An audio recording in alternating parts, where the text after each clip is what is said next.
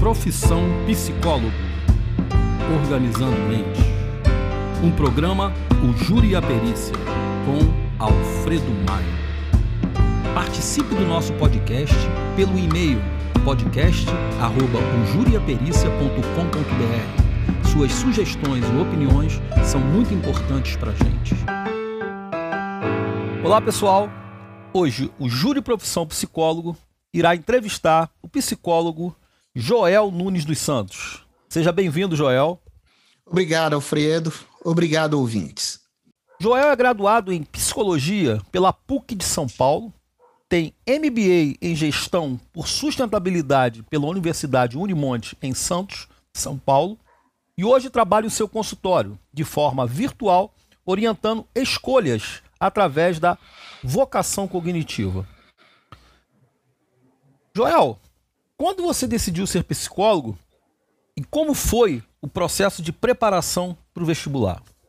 Eu decidi, foi lá por 1989. Na verdade, meu plano era fazer economia, psicologia e história. Aí eu pre preparei para o vestibular e vivi exclusivamente, sabe, para isso aí. Era só trabalho e estudo, né? Aí eu entrei na faculdade de economia mas durante o primeiro ano, né, eu percebi que não me dava prazer, orgulho resolver assim os problemas, sabe, teóricos dessa matéria, nem de matemática, embora eu fosse tido na época como um dos melhores alunos da sala. Em resumo, Sim. em 1980 eu entrei em economia. Em 1981 eu já tinha migrado para psicologia. Entendeu? Uhum. Entendi. Você conseguiu migrar de uma faculdade para outra sem fazer novo vestibular, não? Como não, é que, é, que na, é que na PUC permitiu o seguinte: você tanto entrava por vestibular como também por remanejamento. As, nas áreas assim consideradas áreas assim dita na época humanas, né? Você podia migrar de uma para outra, por exemplo, de economia para psicologia, para direito, então essas várias áreas. Aí eu pedi o remanejamento mas por precaução resolvi fazer vestibular. Então eu passei no vestibular e como eu tinha sido aceito no remanejamento, um outro colega entrou na faculdade que ele tinha pedido remanejamento, não tinha conseguido. Como eu abri uma vaga, então ele entrou. Então eu mudar para psicologia foi um bem para um outro colega, para o Luiz, entendeu? Que pôde então entrar para psicologia também. E quando você entrou na faculdade de psicologia, a gente já viu que quando você entrou na economia você não se adaptou bem. Na faculdade de psicologia, as suas expectativas elas se alinharam àquilo que você queria encontrar? No aspecto, sim, porque eu vi que era a carreira que eu desejava, entendeu? Agora, à medida que eu fui estudando, o conteúdo assim já não me agradava muito bem, muito não, porque existia assim proposições teóricas que precisava de uma quantidade muito grande de fé para aceitá-las, entendeu? Então, mas eu nunca me arrependi, nunca, nunca pensei em fazer outra faculdade entendeu? Então, mais atendia minhas expectativas do que não. Entendi. E enquanto estudante de psicologia, vamos lembrar desse período ali, tá? Quais foram os maiores desafios que você enfrentou no seu curso de graduação? Eu acho que o maior de todos foi assim a é assim que eu enfrentei, eu não sei se outros colegas sentiam isso como um drama, mas é a questão da dupla convicção intelectual que é a admissão de premissa de uma teoria que achava aplicável ao cliente, mas que o próprio estudante, o próprio profissional, não aplicava para ele mesmo. Entendeu? Então, uh, tipo assim, por exemplo, certas áreas da psicologia, por exemplo, elas tratam, uh, vamos dizer assim, todas as coisas como se fossem é, expressões simbólicas de alguma outra coisa. Então, Sim. para o cliente, aceitava-se como válido esse ponto de vista. Mas para o próprio profissional, estudante ou não, a vida dele era real e concreta. Então, essa dupla convicção, isso para mim foi um problema que eu vim procurando desde muito cedo na faculdade de resolver essa dificuldade, entendeu? Tipo assim, a teoria serve para o cliente, mas para mim mesmo não serve. Entendi. E como é que você encarou isso aí? Você buscou outras informações que não as informações dadas na universidade? Ou você teve algum professor dentro da própria universidade que conseguiu sanar essa tua dúvida ou até mesmo essa dor que você tinha? É, eu procurei, na verdade, fora da faculdade e durante toda a formação tive um só professor para quem essa questão era um problema assim, ou seja, então a gente tinha um bom diálogo. Mas eu fui resolvendo isso como? Eu fui procurando me aprofundar em todas as doutrinas que eram propostas, fiz curso extra faculdade, certo? E fui estudando outras coisas, principalmente na área de filosofia por minha própria conta. Filosofia clássica. Entendi. Algum momento você pensou em migrar para filosofia ou fazer as duas juntas? Não, não, não, não, não, não, não pensei. Eu sempre pensei em estudar filosofia, é, vamos dizer assim, como um complemento e, um, e uma maneira de encontrar fundamentação para o meu pensamento, mas não fazer uma faculdade de, de, de, de, filosofia. Isso não, não, isso nunca me ocorreu. É. Você acha que a faculdade, no seu caso, né, ela conseguiu dar a você, estudante de psicologia, uma ideia, mesmo que assim muito geral, da grande maioria das subespecialidades e campos de atuação da psicologia? Não, não, não deu, não deu. Muita coisa eu descobri fora da faculdade, né? Talvez Sim. porque esse problema da, da, da assim da, da, das várias subespecialidades, né? É, hum. Isso, eh, na psicologia, me pareceu prejudicado porque, porque a, a, a, formação anterior, eu entendo assim, para o indivíduo poder fazer psicologia, acho que isso vale para o direito também, entendeu? Ele deveria ter certa formação é, é, na área da filosofia que lhe ajudasse a fazer o que a gente chama de distinção, entendeu? De distinção de objetos, vamos dizer assim né? E, e, isso não tem, isso eu pude só aprender fora da faculdade. Então, eu pude com isso aprender o seguinte: qual é o objetivo perseguido pelo indivíduo que faz psicologia na atuação dele, qual é o objetivo que ele pretende, entendeu? E definindo esse objetivo, qual matéria está é, que subordina esse objetivo? Eu vou te dar um exemplo. Por exemplo, tem o psicólogo que trabalha na área, vamos dizer assim, mais pedagógica, como a minha, por exemplo, que está muito mais relacionada a essa questão da vocação. Então, é uma área de natureza mais pedagógica. Ela tem por objetivo Sim. aquilo que pode ser bem compreendido, certo? Dentro da área da filosofia. Quem trabalha na área clínica, por exemplo, mesmo que ele não admita isso daí, ele tem objetivos que são análogos ou semelhantes ou decorrentes, por exemplo, da medicina, que tem por finalidade o bem do indivíduo, o bem-estar do indivíduo para o indivíduo, ou seja, para o organismo funcionar direito, né? Assim como, por exemplo, os indivíduos que trabalham, por exemplo, na psicologia, que chamaria de psicologia forense, por exemplo, e isso está subordinado ao direito assim como aqueles que trabalham em organização, por exemplo, cuja finalidade é ajudar o profissional da empresa a trabalhar sem que esse trabalho o adoeça, isso está, de certa maneira, subordinada à economia.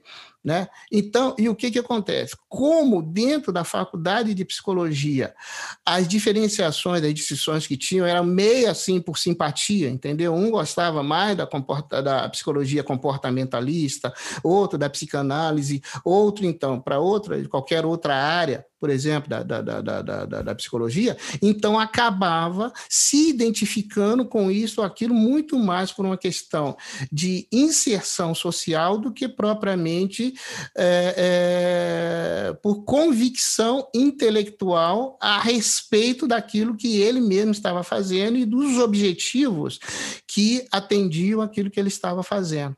Entendeu?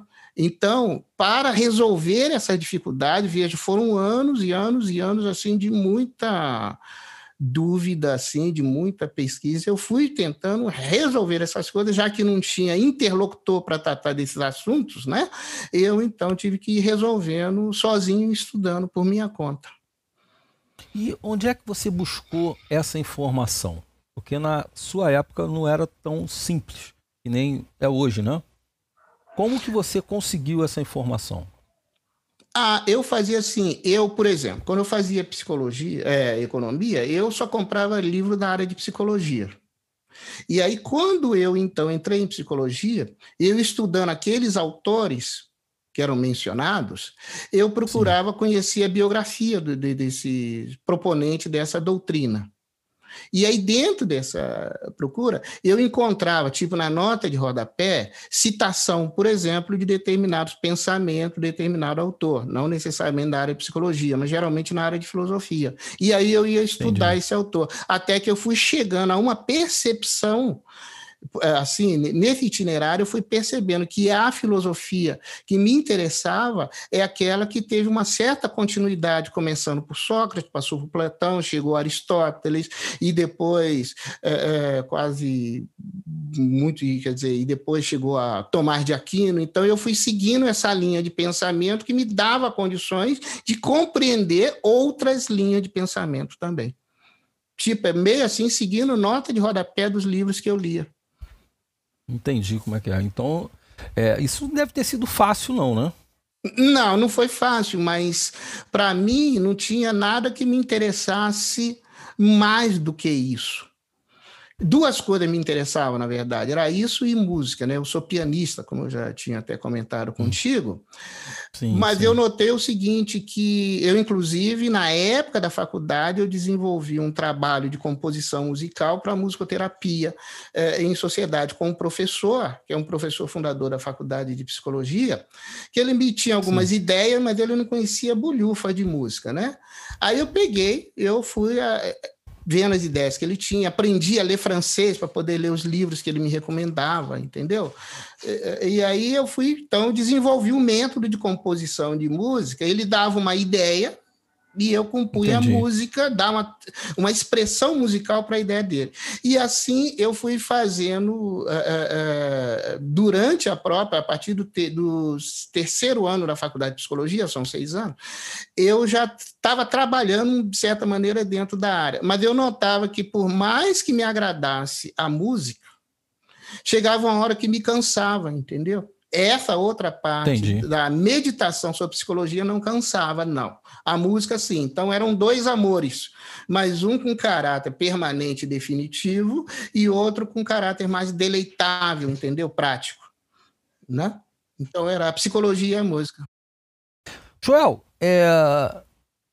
durante a, a, sua formação, é, teve algum gatilho, algo assim marcante, determinante, pontual, que fez você enxergar aí essa coisa da vocação?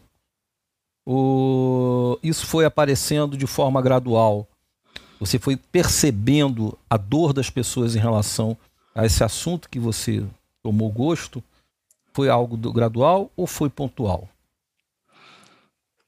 É, foi uma coisa, é, eu diria assim, foi uma coisa pontual, porque fora da faculdade de psicologia eu estudei muitas hum. coisas é, até astrologia, eu estudei esse tipo de coisa. Né? Mas aí eu fui notando que esses instrumentos eles não davam conta de poder é, responder a seguinte questão: o que de fato interessa e é próprio dessa pessoa especificamente falando, certo? E aí, Sim. numa dessas aulas fora, fora da, da, da faculdade de psicologia, um dos professores que eu tive, ele usou o termo vocação, mas eu notei que ele não entendia, usou o termo como a gente usa, poderia usar qualquer outro termo, mas ele hum. mesmo não tinha uma noção clara do que era sair, nem sabia o que era isso. Isso foi em 1982. E aí eu percebi que aquilo que me interessava saber, desde que eu era novo, tinha um nome, vocação, que é o seguinte: é, por exemplo, desde criança, por exemplo, tinha um vizinho meu que ele é, era um coleguinha, era moleque, eu sou do interior do estado do Rio, de Três Rios, e a, gente, e a gente ficava assim, entrava no córrego, pegava peixinho, pegava, ficava assim, em suma, tinha essa, essa infância que eu acho que todo mundo deveria ter. E um Sim. dos colegas, desses meninos colegas, ele era especialista em pegar animal peçonhento, entendeu? Quando ele ouvia dizer Sim. que tinha uma aranha caranguejeira, tinha escorpião, cobra, ele já ia lá correndo e pegava, sabe? Ele em casa, ele pegava escorpião, por exemplo, ele colocava dentro de vidro cheio de álcool. Ele falou, eu Sim. falei, mas por que você faz isso? Aí, a gente era criança, ele falou, é, porque se alguém for mordido, tome isso aí melhora. Isso muito antes de a gente ter essa informação, entendeu? Que depois se tornou corrente isso, né? Você, você introduz uma carga viral lá, sei lá, no organismo, e o organismo vai produzir anticorpos, entendeu? Mas imagina, ele não tinha a menor noção disso. E esse menino, ele conseguia feitos notáveis. Eu gostava muito de gato, a gente tinha gato em casa, e tinha uma gata muito arisca. E uma vez ele foi andando assim, no meio do mato, chegou atrás de uma gata, mais do que arisca, deu um tapa no traseiro dela e falou: ela está muito magrinha, porque ele gostava de comer gato, sabe? Matar e comer. E aí eu fui, not, eu fui notando, eu notei isso, teve esse, então. Aí o que acontece? Esse rapaz, esse menino, ele foi crescendo e coisa e tal, aí a família, para ajudar, resolveu colocá-lo para trabalhar num banco. Eu não lembro qual era Sim. o título daquela época. Ele trabalhou e pouco tempo depois ele foi atropelado por um trem, distraiu e foi atropelado. E aquilo me chamava muita atenção, porque eu falei, puxa vida, quando ele vivia pegando animal peçonhento, fazendo um monte de coisa assim, ele nunca correu risco de vida. Quando ele parou de fazer isto, ele começou, então ele veio e morreu. E aí eu fui percebendo esse tipo de hum. coisa, tinha certos talentos. O mesmo, o mesmo aconteceu comigo no aprendizado da música. Eu sou autodidata, mas eu Sim. toco clássico, jazz, estou fazendo propaganda não, entendeu? Mas assim, eu toco jazz, clássico, escrevo, leio, componho, faço arranjo, mas eu sou autodidata. Eu falei, mas como é que pode um negócio desse? Então, eu cheguei a uma convicção de que existia algo no indivíduo que já é parte dele, parte integrante dele. Em 1982, eu ouvi o termo vocação. Falei, ah, então isso que eu vi na minha vida poderia citar um montão de casos, certo? Isso Sim. que eu vi na minha vida durante a minha infância chama-se vocação. Aí eu passei a estudar esse assunto. Estudei, estudei, estudei, estudei esse assunto assim, e nunca mais parei. Então vamos lá. Agora a gente vai voltar a uma coisa, uma coisa um pouco mais pragmática, antes da gente adentrar aí na, no assunto vocação. Certo. É, quando você recebeu o diploma, que momento da sua vida era esse? Porque você tem uma perspectiva de que você precisa trabalhar e ter um retorno financeiro. Sim. Como é que foi esse momento? Como é que foi a tua inserção no mercado de trabalho?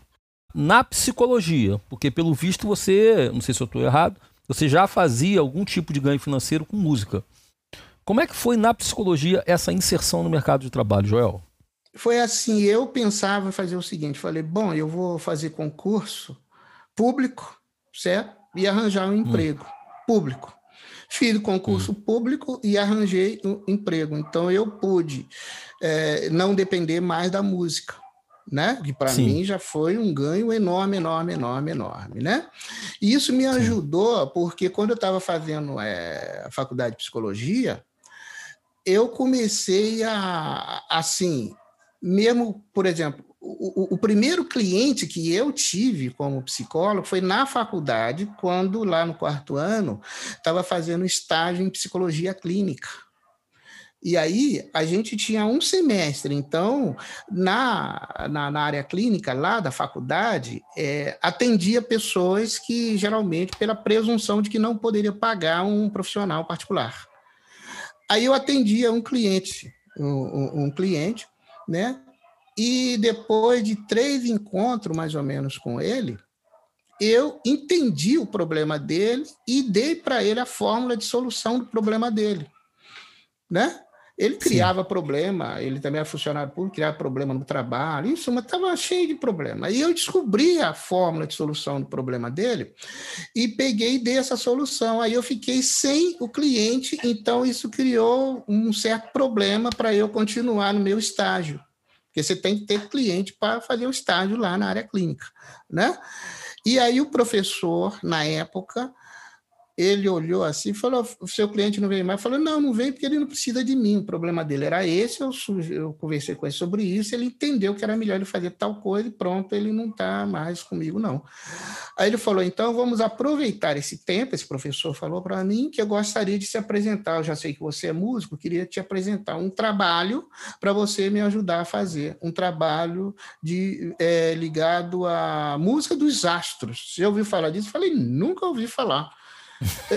Eu falei, então tá. Aí ele pegou, me começou a me falar e coisa e tal.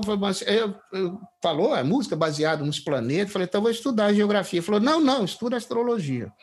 Falei, tá bom, quais livros? Falou, olha, o melhor livro que eu conheço é francês é em francês, assim, um autor aí. Eu falei, me dá que eu vou. Aí eu peguei um dicionário, o livro e fiquei estudando. Então eu ia para a faculdade, na época, na época do estágio, e ficava estudando com esse professor, essas coisas. E ia, aí eu criei um método de composição musical é, levando em conta planeta, signos, entendeu? Casa astrológica, Sim. essas coisas todas, e eu desenvolvi o um método, então eu compunha músicas que assim, eu sou suspeito para falar, mas eram bárbaras. E aí Sim. eu fiz isso, eu ajudei esse professor, somando todo o tempo em que eu dei a minha cooperação, acho que deve ter chegado a uns 20 anos, mais ou menos.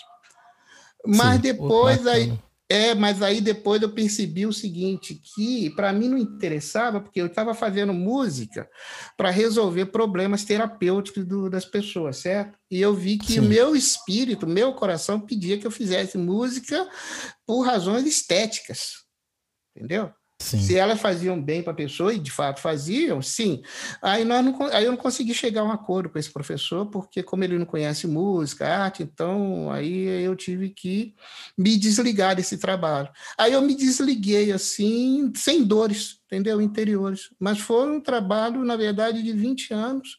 E aí o que, que acontece? Isso criou um problema, porque desde a faculdade eu estava sendo preparado para trabalhar nesta área entendeu? Com apoio Sim. do professor logístico, relações, assim, entendeu? Que tinha, mas olha, não foi a primeira vez, nem foi a última vez na vida que eu rejeitei algo que eu acho que a média das pessoas não rejeitam, entendeu? Mas eu preferi, Sim. eu falei, não, eu vou preferir continuar no meu emprego público, certo? Que eu não gostava, não tinha assim, menor compatibilidade vocacional com, com, com, a natureza do trabalho. Falei, mas eu prefiro aqui do que com psicologia, mesmo porque também é, eu tinha, eu fui tendo um problema porque assim meus atendimentos eram muito rápidos. Os clientes eu conseguia resolver, ajudar a resolver a dificuldade, e aí eu ficava com problema de aluguel de consultório, entendeu? Sim. Atendia, o cara resolvia o problema, virava meu amigo, deixava de ser meu cliente, virava meu amigo, mas eu tinha que pagar o consultório. Então, isso, isso para mim foi sempre um problema. Mas entre escolher e esticar a conversa por razões de honorários ou ajudar o cliente, eu sempre né? Eu sempre, com toda a dor do coração, por causa do custo que isso acaba implicando na família, né? Se você não tem uma renda suficiente, você penaliza a família, né? Então, mas com toda a dor no coração, mas mesmo assim eu entendia que se eu não fizesse desse jeito, se eu continuasse funcionário público, eu infartaria e morreria, entendeu? Veja, Entendi. não estou querendo dizer que o trabalho funcionário público é ruim, é muito bom. Mas para mim, não, não coincidia com a minha vocação, assim, ou seja, eu não tinha, vamos dizer, é, vamos dizer combustível interior para poder trabalhar em algo que eu fosse indiferente, certo? E isso não me adoecesse. Então, foi o problema da, vamos dizer, da inserção social, profissional, poder trabalhar para mim, foi uma coisa dificílima, dificílima. Não aconselho nem entusiasmo, né? Faltava entusiasmo.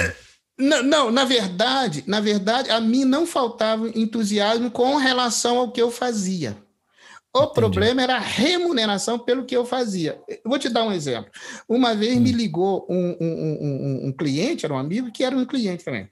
Esse rapaz, a pessoa, ele, ele, ele enriqueceu, eu, eu orientei, assim, eu atendi a pedido da família dele, ele estava com problema, eu atendi, ele ficou numa boa, ele passou em concursos até aí internacional, passou, ou seja, eu consegui ajudá-lo, e ele fez direito e ele manteve a mente preservada, apesar do grave problema que ele vinha enfrentando na vida dele. Então, eu fui sendo o interlocutor dele e ele preservou a inteligência, e ele enriqueceu mais ou menos, muito novo, ficou rico, rico. Sim. Aí Bom, aí um dia ele me ligou e falou: já estou com um problema aqui grave, estou fazendo terapia. A psicóloga me fala que eu tenho uma tendência a me auto-sabotar. Eu queria que você me atendesse, né? Pago o que você pedir, todas as despesas. Eu moro em São Paulo, ele no Rio, então aí, ou seja, o dinheiro não é problema eu queria que você me ajudasse. Estou calculando que você vai ter que me atender uns oito meses. Falei, tudo bem, mas vamos conversar. Você pode me dizer qual é o problema que tem? Ele começou a me falar da autossabotagem dele, né? E eu o conhecia. Ele tinha uns hobbies, assim, é, é, em suma, pela configuração pessoal vocacional dele, eu falei, o problema não é que você se auto-sabota, é que você tem necessidade de, de tensão certo? De tensão nervosa e física que o seu ofício de advogado não dá, entendeu?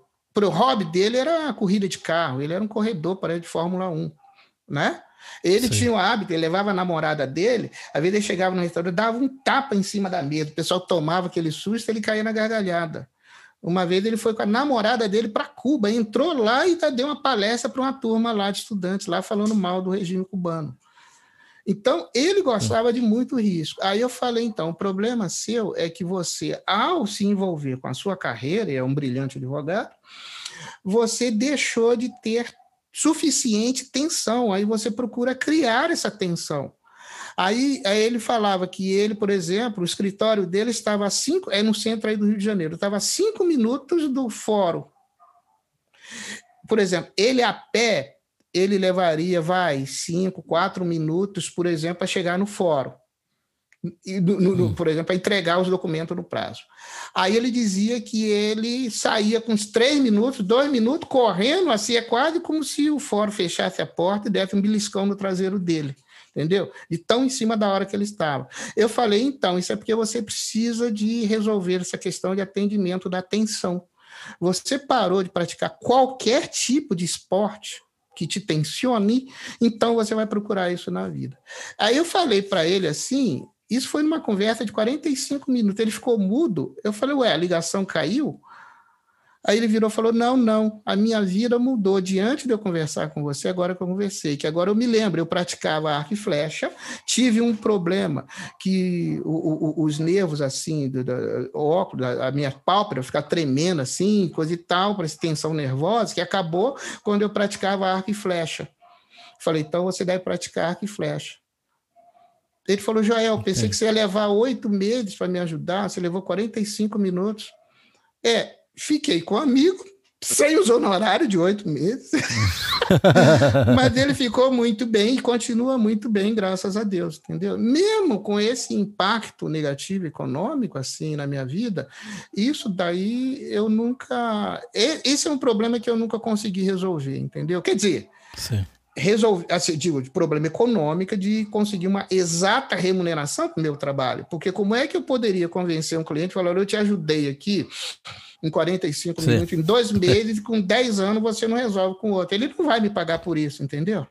Eu sei qual é. Então, aí eu falei, vai fazer o quê? Aí vamos virar. Então, eu toco, tocar piano, entendeu? Toca, dá consultoria, assim, alguma outra pessoa, né? Então, é, é, é, em suma, é, fazendo trabalhos assim, eu não posso ficar citando nomes assim, entendeu? Mas Sim, eu orientei filho de pessoas que têm projeção nacional, entendeu? Esse tipo de coisa. Então, com isso daí eu conseguia compor é, de uma certa maneira a minha renda. Mas isso daí, para mim, sempre foi um problema constante. Mesmo porque também um grande número de pessoas assim que recorre a meu trabalho, meu serviço assim, não são pessoas assim de classe econômica muito elevada, entendeu?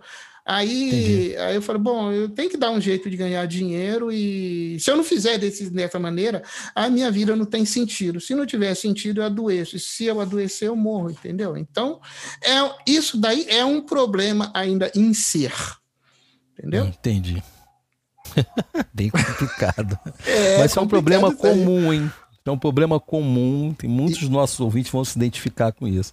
Porque Sim. ganhar dinheiro é complicado. E administrar dinheiro é mais complicado ainda. É muito Entendeu? É. complicado. É, Isso daí é, é, é essa é uma vocação, é uma, é. é uma deficiência na formação que há, Sim. eu entendo que há no Brasil, entendeu? Ou seja, nós é. não, assim, não, não, não, existe, não faz parte da formação do jovem, do adolescente, por exemplo, entender o que é o dinheiro. Então, é, isso é um problema. Na faculdade tinha um, tinha um problema desse tipo, sabe? Assim, problemas assim, por exemplo, para estudar teste psicológico, você precisa de aplicar esses testes, correto? A que Sim. pretexto você aplicaria num terceiro, fosse ele colega da faculdade ou num terceiro? E o problema é que a maioria dos testes psicológicos, eles têm um impacto psicológico forte sobre a pessoa. Então, Sim. a rigor, se você for aplicar um teste psicológico na pessoa, você tem que garantir assistência psicológica para ele. Entendeu? Entendi. No, entre os americanos se resolvia assim: você pagava o indivíduo, falou, paga tanto, então não tem problema. Então não tinha esses efeitos colaterais. Mas aqui na faculdade, por exemplo, no Brasil, se soubesse que alguém estava sendo pago para responder esse teste psicológico, nossa, cara, se ele fosse psicólogo, poderia ser até caçado, entendeu? Entendi. Então ficava na base do, vamos dizer, do, do, da espontaneidade, e isso criava um problema. Então, assim, é, criava um hiato muito grande entre a atividade profissional e a remuneração. Então, a maioria dos psicólogos, eu acho, nunca conseguiu resolver essa dificuldade, não. E Joel, é, você lembra a primeira vez que você se sentiu, não, se sentiu, acho que você já respondeu, psicólogo, mas a primeira vez que você atuou depois de estar com o diploma, você lembra desse dia? Como foi essa experiência? O que, que você sentiu no seu íntimo quando você já era psicólogo, já tinha o diploma e você atendeu seu primeiro paciente? Você lembra desse dia, não? Estou pensando para te responder. Eu tenho é, um, um, caso eu falei quando eu atendi na fazia faculdade de na psicologia. Faculdade, é. O segundo Isso. caso, um segundo caso, até cheguei a mencionar contigo, na verdade hum. foi quando eu atuei como musicoterapeuta. Se uma mulher grávida, ela não estava se sentindo bem, e eu era já formado. Aí o esse professor, até com quem eu desenvolvi esse trabalho, falou: Joel, toque música para ela. Mas eu olhei para o rosto dela, para o semblante dela, comecei a inventar uma música na hora, tocando no piano. Ela sentou assim, ficou, falou, falou puxa, eu estou me sentindo muito bem, eu estava passando mal, eu estou me sentindo muito bem. Aquilo para mim foi uma, de uma alegria danada, entendeu? Não pelo meu lado musical, mas pelo fato de poder é, assim, imagina, de uma pessoa de um estado de algum tipo de afecção psicológica, doença, de repente ela melhorar graças à sua ação, assim. Eu talvez tenha sido essa a primeira vamos dizer assim, a primeira lembrança que eu tenho depois de eu ter sido, de eu receber o diploma. Entendi. Entendeu? E Joel, é, é, muitos dos nossos entrevistados aqui, no Júri Profissões, que é o nome do nosso programa, é, a gente entrevista aqui médicos, entrevista aqui advogados, juízes, entrevista é, professores, artistas. E muitos, muitos, muitos falam sobre essa diferença entre a profissão e a vocação. Sim. E isso acaba gerando um gasto é, energético e de tempo muito grande na vida dessas pessoas e elas acabam se tornando um pouco mais, vamos dizer assim, improdutivas tá? Sim. Se essa palavra é adequada, tá bom? E gastam muita energia e produzem pouco porque não estão na sua chamada de zona de conforto. Não sei se esse é o termo correto, tá? E eu queria saber, é, você que é uma pessoa que se dedicou tanto tempo, se dedica até hoje ao estudo das vocações, se você poderia dar para gente aqui uma pequena é, explicação, definição, o que seria vocação? O que, que é ah, é isso? Tá. A vocação, é, é, é, é, o termo vem do latim vocare, significa chamamento, tá? Hum. Isso daí surgiu com a civilização cristã, tá na raiz da civilização europeia, hum. tá? O paradigma, assim, o início disso daí é uma passagem hum. que tem, é, assim, do, do, da conversão de São Mateus. Mateus é aquele cujo é o primeiro evangelho, assim, na ordem, né? Você tem os quatro evangelhos. Hum. O primeiro é o de São Mateus. É, diz que o São Mateus ele era um cobrador de imposto, pessoa muito mal vista nas, lá, era cobrador de imposto. Ele estava na banca dele de imposto, aí Jesus passou e chamou, ele falou, Mateus, vem, segue-me. Aí o Mateus simplesmente levantou e o seguiu, tá? Então, hum. assim, considerando que para o cristão, né? Jesus é o verbo encarnado, então ele é Deus. Então Deus chamou Mateus e Mateus seguiu, entendeu? Então vocação sempre teve esse sentido originário de uma, vamos dizer, um chamamento, entre aspas, vamos dizer assim, do indivíduo para uma vida com sentido, certo? Por exemplo, ninguém escolhe hum. doença, ninguém escolhe dificuldade, ninguém escolhe estudar e tudo, certo? Mas o ser humano ele pode ser muito feliz, seja rico, pobre, doente, são, entendeu? E o nome que se dá a isso, a esse princípio que conduz o indivíduo a uma vida realmente feliz, é justamente vocação. Né? Então, quando o indivíduo ele por atendimento à vocação dele, necessariamente, necessariamente, ele se engaja num trabalho, considerando que o trabalho é uma articulação de meios, de pessoas, certo? Para resolver uma dificuldade. Então, por aí, por aí, por exemplo, o, o, o, imagina o médico, né? Você é médico, por exemplo. O que, que, poderia levar uma pessoa, por exemplo, a ser médico por vocação? Sabe, só vai encontrar pessoa doente, só vai ser solicitado por pessoa doente, mal cheirosa e coisa do gênero. Certo? Então, essa pessoa precisa ter algo nela que a faz ver por trás desse doente, ou nesse doente, um, vamos dizer, um, um, uma restauração. Certo? Essa capacidade que o indivíduo tem para fazer isso a isso dá-se o nome de vocação, é um chamamento para o um indivíduo viver uma um determinado tipo de vida e não outra, entendeu? Não obstante o ser humano seja capaz de aprender qualquer coisa, somente naquelas coisas que ele é vocacionado, ele é capaz de viver uma vida útil até o último dia de vida dele. Entendeu? Fora dessa condição, não entendeu? Numa atividade vocacionada, o indivíduo ele acaba tendo que, que usar de uma certa energia pessoal, interna, entendeu? Coisa e tal, que o des, vai desgastando cada vez mais, vai desgastando cada vez mais, entendeu? Então, o termo vocação tem esse sentido de chamamento, que é um chamamento do indivíduo para uma vida que tem sentido. E a vida humana, para ter sentido, necessariamente passa pela interlocução seja verbal ou não verbal, com o outro. Por exemplo, você é médico, não fez medicina para cuidar de cima, para cuidar dos outros, certo? Tem doença que os outros vai ter, tem e você nunca vai ter. Então, a gente, por vocação, atende a uma série de necessidades do outro, do outro, e ao fazer isso, a vida da gente encontra sentido. Entendeu? Isso é o sentido originário de vocação. Tá? Entendi. E como que um psicólogo, tá? É, ele lida com um paciente que o procura, é, ele já chega com esse diagnóstico, meu problema é vocação? Ou ele chega com de uma forma diferente? Como é, é que ele chega para você? É, ele chega com um problema. Ele chega com hum. um problema. Quem entende que a o problema dele é por causa de uma vida estruturada fora do que deveria estruturar a vida dele, ou seja, uma coisa vocacionária, sou eu que acho isso. Mas ele chega hum. com um problema. Chega para eu ajudar a resolver um problema. Entendeu? mesmo entre os profissionais, não se pode dizer que haja um número muito grande de indivíduos interessados, por exemplo, neste assunto, na vocação entendeu? Então, o cliente chega com um problema. E às vezes, por exemplo, no meu caso, como eu entendo que o ser humano, quando a gente fala invocação, isso só se refere ao ser humano, tá?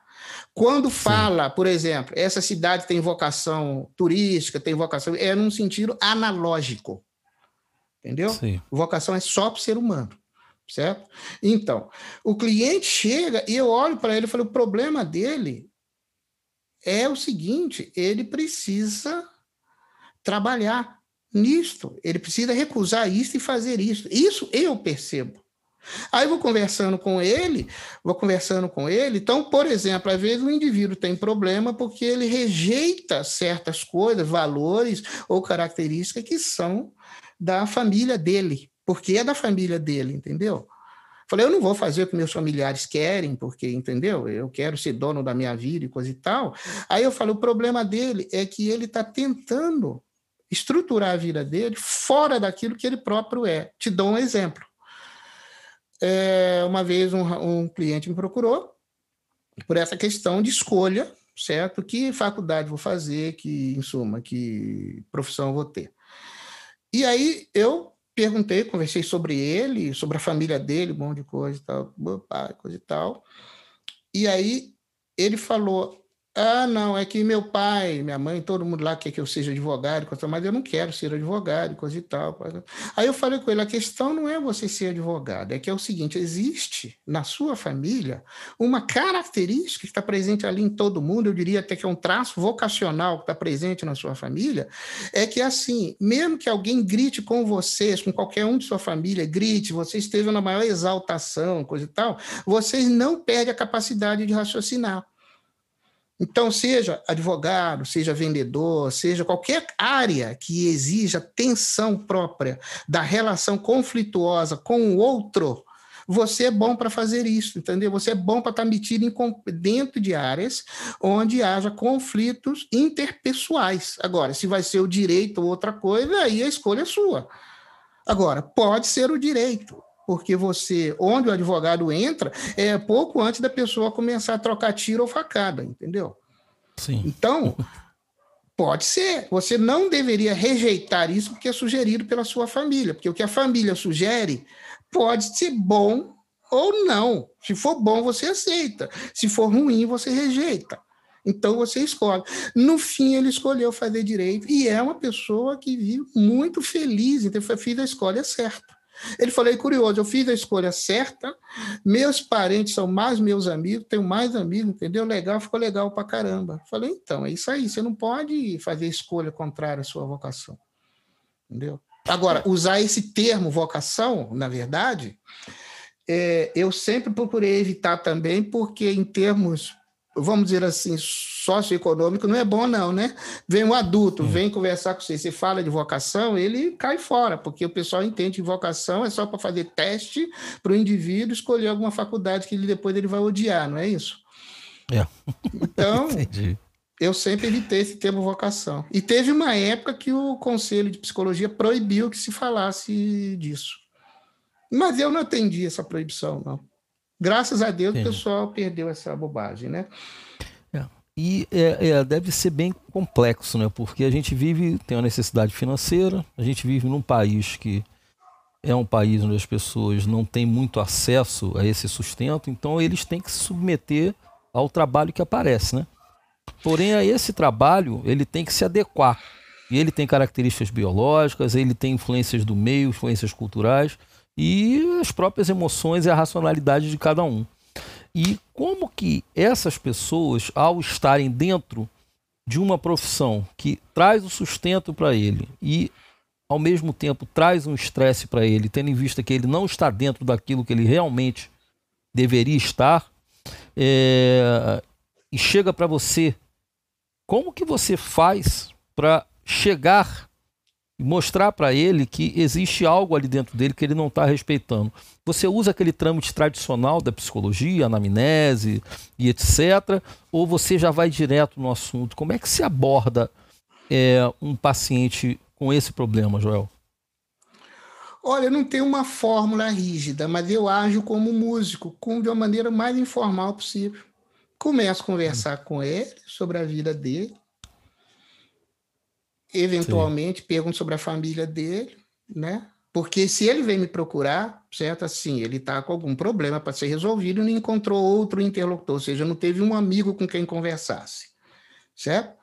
Aí Sim. eu vou conversando com ele sobre essa questão E mesmo ele próprio tratando dessas questões, na verdade, ele vai apresentar uma série de, vamos dizer, uma série de questões que expressam o mal-estar dele com o que ele faz.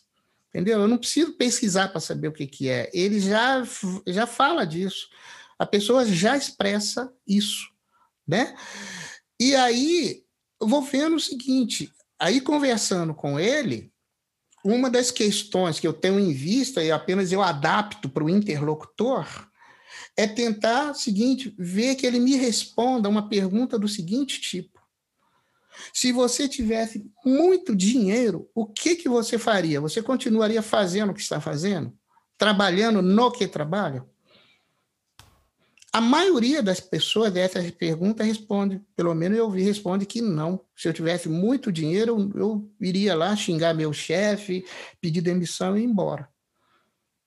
Né? Eu falei, bom, então você não tem dinheiro, certo? E, de, e desejaria cair fora de lá, apesar do bom salário que aquilo lá tem. Ele falou, é. Eu falei, então o seguinte, é, organize o seu tempo para desenvolver um hobby, uma atividade extra trabalho em que você pagaria para fazer.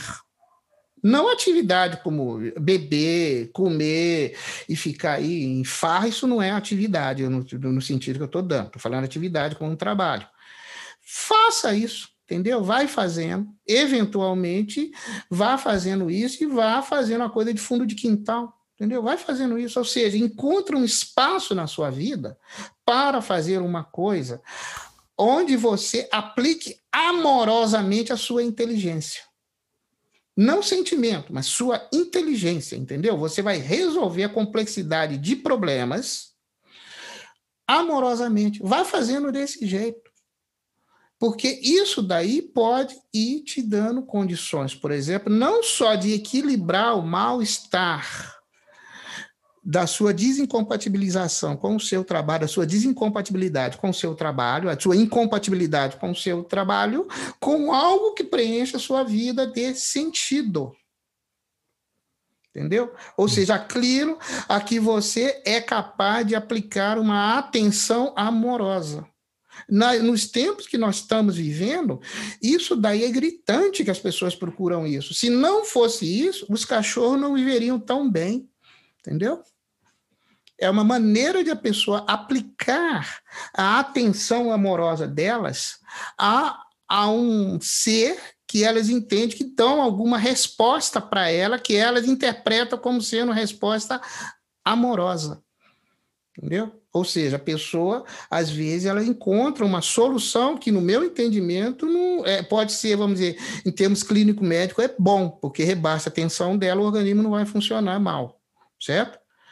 Mas Sim. não chega a identificar-se com algo vocacionado, porque, porque não é um trabalho. Sempre a coisa vocacionada é assim, é você trabalhar para resolver o problema dos outros, entendeu? É como um mecânico amigo meu, eu falei, você nunca terá os problemas dos seus clientes, entendeu? Ele nunca vai ter grana provavelmente para comprar os carros que ele conserta. Ele conserta carro de 250 mil, 100 mil, 250 mil, entendeu? Eu falei, você não vai conseguir, esse carro não é seu, então você trabalha, desenvolver o conhecimento para resolver o problema dos outros.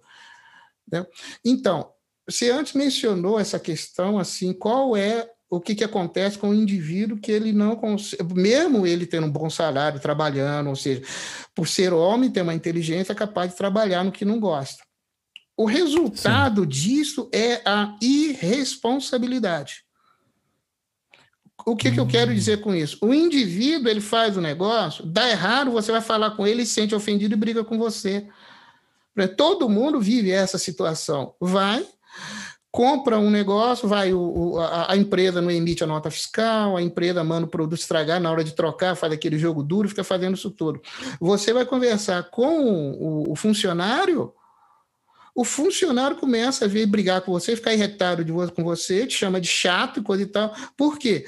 Porque ele não se sente responsável pelo resultado do trabalho dele.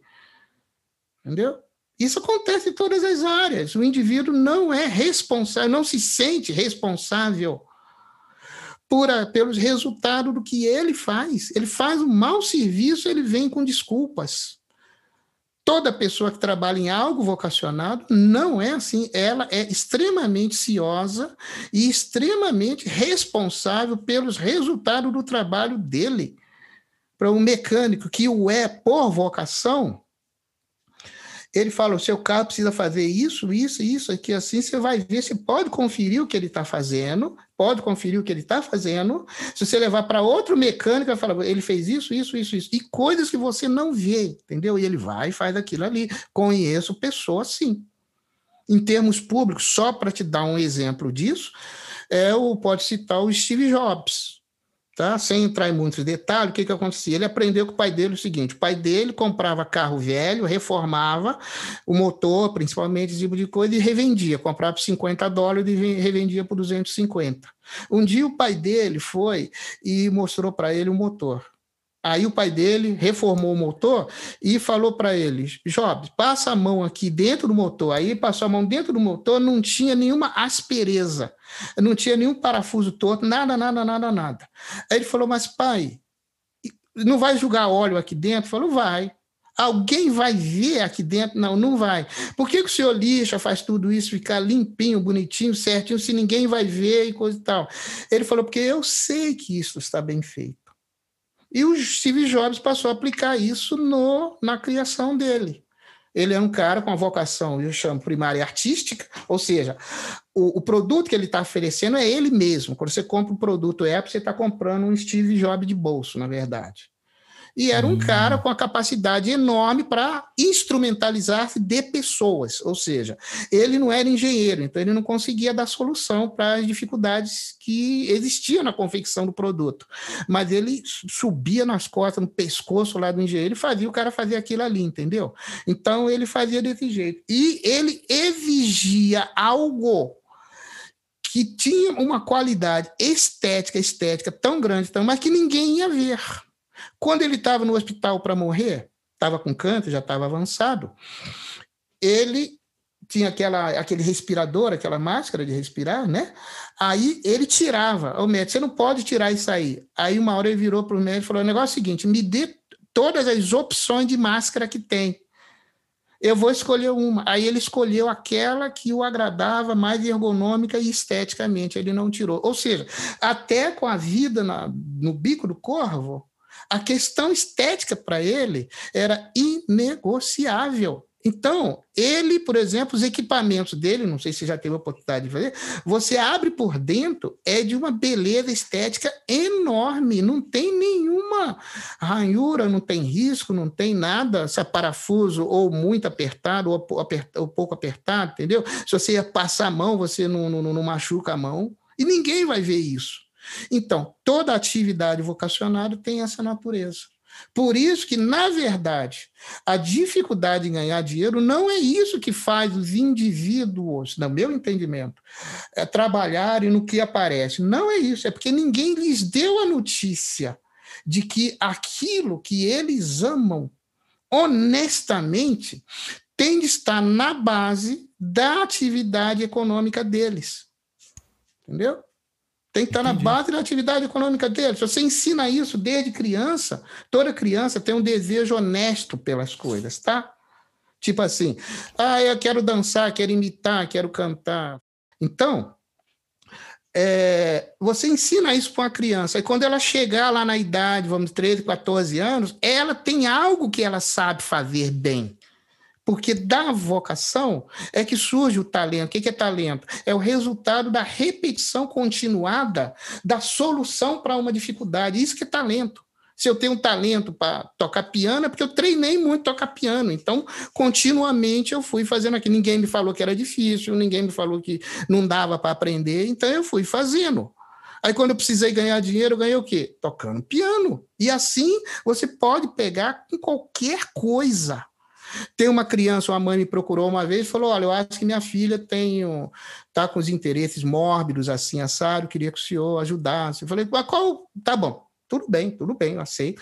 Mas por que, que a senhora acha que ela tem assim um gosto mórbido, tem algum problema psicológico? Eu falei, é porque às vezes a gente sai para comprar brinquedos para a irmã dela, para ela, ela escolhe aqueles brinquedos, aquelas figuras transparentes, sabe, humanas, que você vê os órgãos internos. E ela só uhum. quer esse tipo de brinquedo ela, uh, por outro lado, por exemplo, se tem alguma gente se machuca, ela já corre lá para ver. Alguém tem é que está sangrando, ela corre lá para ver. Por que, que ela tem gosto por essas coisas mórbidas? Aí eu pedi que ela me falasse da família, né? Aí conversando, coisa e tal, né? Veja, a vocação também ela tem um fundo hereditário. Não exclusivamente, mas também. Aí, bom, aí o que, que ela me falou? Ela, o marido dela desejava fazer medicina, mas não fez e teve um posto de gasolina e era rico, ou classe média alta. E ela queria fazer odontologia. Eu falei, então, a sua filha tem uma vocação compatível com o conhecimento em áreas médicas. Então, ela tem curiosidade sobre o que tem dentro do corpo humano. Por que, que sangue? Mas ela tem três, quatro anos. Falei, então, Aí vai ajudando ela nisso. Compra livro de anatomia para ela, certo? É, brinquedos com os órgãos aparentes, transparentes, vai fazendo assim. Quando ela chegar, for estudar, tal, qual faculdade fazer? Eu fazer você médico, vai ser uma médica de quilate superior, porque é vocacionada. Entendeu?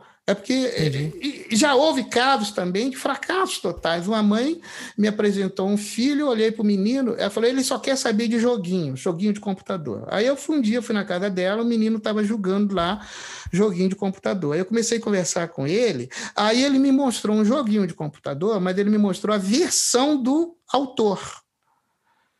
Que tinha lá o, o jogo, ia se desenrolando, e o autor ia comentando a respeito dos implementos que ele foi colocando no jogo, né?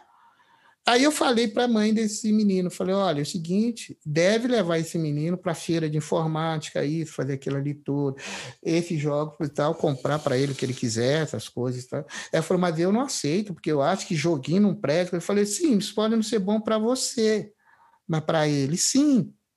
O resultado, não houve argumento que eu pudesse usar que a convencesse a fazer isso. A penúltima notícia que eu tive dela é que, como ele frustrou isso daí, ele não se Sim. interessou por mais nada. Ele passou a ser amigo da turma do fundão, sabe? E amigo do Sim. menino que era envolvido com tráfico de droga na rua dele. É igual você brigar com a namorada porque você é muito apaixonado, sabe? Naquela hora o mundo acabou, né? Assim. O mundo acabou, você Sim. não se interessa por nada, aí você pega qualquer coisa. É com esse espírito, infelizmente, infelizmente, que as pessoas vão se engajando em trabalho que não lhes interessa sob o pretexto de que querem ganhar dinheiro. Mas isso também eu não acredito que seja verdade. Como é que você pode dizer que o cara gosta de ganhar dinheiro se ele aceita que alguém administre a conta dele? Entendeu? Cara, fala, eu adoro uhum. ganhar dinheiro, então você é funcionário do Banco do Brasil. Eu falei, como você vai ganhar dinheiro sendo funcionário? Você tem que ser um jeito de você produzir riqueza, coisa e tal, entendeu? Ativo financeiro. O seu patrão, ele vai te pagar o salário. Como é que você diz que gosta de dinheiro e vive desse jeito? Entendeu? É porque a pessoa nem aprende o que é dinheiro, não gosta do dinheiro e também não faz algo vocacionário, porque é só fazer o um negócio vocacionário que aí o papel dos pais, certo? É, fica assim, vou tentar ajudar meu filho agora, ou minha filha, a transformar o produto desse talento que se desenvolveu brincando enquanto criança né? E se envolvendo com o adolescente, eu vou ajudá-lo a transformar isso em ativo financeiro. Na verdade, a ideia é muito simples, muito simples. Mas por que, que isso está longe de ter uma aceitação mútua? Aí entra outros problemas, talvez, históricos, assim, que a, a noção do trabalho ela não é uma, nunca me pareceu uma noção benquista no Brasil. Entendeu? A, no, a ideia de que o indivíduo possa enriquecer honestamente, ela inexiste no psiquismo do brasileiro. Salvo exceções, entendeu? Entendi. Isso é, isso é uma grande verdade mesmo. Inclusive, ontem eu entrevistei um, um psicólogo também, igual a sua mesma profissão e ele é especializado em psicologia aplicada ao mercado financeiro. Certo. E esse é um grande dificuldade que a gente tem aqui no Brasil. As pessoas tendem a se endividar porque não tem um mínimo de educação financeira. E, e o problema da educação financeira e dessa parte financeira é que ela vai muito além da parte administrativa do dinheiro. Porque a gente está vendo agora, você falando de vocação, o quanto isso daí é complicado. Porque o indivíduo, para que ele consiga gerir a vida dele, tem que ter paz de espírito. Então, mesmo ele ganhando muito dinheiro e se ele não está feliz, ele está incomodado no local que ele ocupa, ele não vai conseguir administrar bem aquilo que ele ganha. E pelo menos eu entendo assim, sabe? É, esse assunto é muito, é muito interessante, cara. É muito é, interessante e, e, e, é. e, veja como a coisa começa. Hein? Por que, que a pessoa, por exemplo, vai tendo uma tendência a endividar? Fala, porque ela vai se tornando consumista, não é isso? Sim. Aí a pergunta é: o que, que a pessoa está procurando? Ela quer sucedâneo e não o principal. Em economia se chama de sucedâneo, né? Aquilo que substitui um bem principal, né? É igual Sim. você trocar, por exemplo, em vez de usar manteiga, você usa margarina. A margarina é um sucedâneo ruim da manteiga, não é isso? Quer dizer, Sim. então, é, por que é o sucedâneo? Porque está estabelecido como uma premissa oculta, não discutida, a ideia de que trabalho e amor não se misturam. Entendeu? Quando deveria ser o contrário. E a pedagogia que é usada espontaneamente acaba criando essas gerações assim. Uma época, por exemplo, meu filho, ele quando ele era novo, ele escolheu ser atleta de hockey inline. E do Sim. hockey eu só sabia do desenho do Pato Donald, sabe? Lá com o menino jogando hockey no gelo. Eu falei, e agora? Sim. Né? E agora? Aí eu falei, então deixa eu aprender sobre hockey inline. E assim foi, né? Aí eu notei que ele e os amigos dele, eles enfrentavam riscos, entendeu? Todo, todo esporte, entendeu? Todo esporte requer o uso de muita coragem, muita honradez, entendeu? Muito brio, né? O trapaceiro perde, entendeu? Não tem como num esporte assim, o trapaceiro ganhar, não tem, sabe? Assim, não tem. Ele tem que fazer ali acontecer. Aí, o que que acontecia? O que que eu reparei? Quando eu fui psicólogo nessa área esportiva, certo? Eu notei o seguinte, que clubes como, por exemplo, Clube de Campo Pinheiros, aqui em São Paulo, ou o Banco do Brasil, que é uma Associação Atlética do Banco do Brasil, que é a Associação Atlética do Banco do Brasil, é, é tipo um departamento do Banco do Brasil. Não é uma coisa aberta ao público em geral, mas é uma coisa voltada ao atendimento e início de funcionário, agora que já está aberto para outros. Mas início é isso. Então, o que acontecia? Tinha meninos e meninas que desde começava a andar dentro do clube. Praticava esporte dentro do clube. Aí quando eu chegando 15, 16 anos, o pai falava: agora vamos, você vai fazer coisa séria. Tirava o menino daquela modalidade esportiva que ele praticava por escolha e botava ele para ser o menor estagiário no banco, ou coisa do gênero, entendeu? Emprego assim. Então, dava um feedback para menino: aquilo que você faz, se entrega a alma, acorda cedo, tira a nota na escola para poder continuar praticando esporte, porque senão o pai fala: se tirar a nota baixa, não vai, não vai julgar. Moleque estuda, faz um monte de coisa. Aí, quando chega 15, 16 anos, fala: até agora você brincou, agora vamos fazer coisa séria, coisa de homem aí o trabalho vira tripalium, instrumento de tortura, entendeu? Então o indivíduo uhum. cresce com a ideia de que se não o tortura, não é trabalho.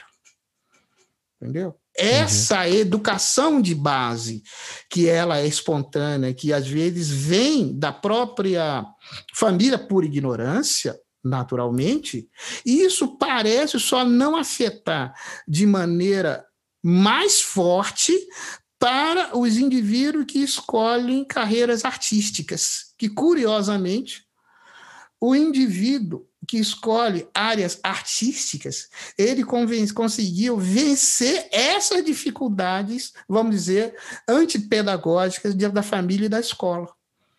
Sim. Entendeu? Então, eu tenho, eu tenho até uma coisa interessante que eu falo muito isso. Eu sou professor, eu dou muito aula, aula na área de saúde, sabe? Muito, certo. muito, muito. E eu sempre amei dar aula para educação física. Amo dar aula para educação física. Adoro. Porque o que, que eu percebi ali quando eu dava aula para aqueles alunos, primeiro, segundo período, é porque Na época que eu dava aula, existia um, um, certo preconceito em alguém fazer faculdade de educação física, o que é um absurdo, que a faculdade de educação física é linda, sabe? Os caras são. Estamos vendo aí como é que é o campo de trabalho, é a, a gama de, de, de bens que eles trazem para a sociedade. E os pais geralmente não gostavam muito dessa escolha, porque gostavam mais daquelas cadeiras mais clássicas, é direito, engenharia, medicina. E os alunos, cara, eles eram felizes porque para estar tá ali, eles tinham que encarar, entendeu? É, é vamos dizer assim, é, uma pressão para que não estivessem ali. Então, se eles estão ali, entendeu? Alguns, a grande maioria, é porque eles querem demais. Sim. Entendeu? Então era leve o ambiente. Tu via que eles estavam felizes, sabe? Então era, era, era fácil da aula, sabe? Era muito legal. Eu gostei, eu sempre reparei isso. Hoje, agora, falando com você sobre vocação, é, é, é muito interessante é, escutar você falando, porque eu, eu, vi, eu vi um pouco disso aí. Eu não sei se eu estou enviesado e tal.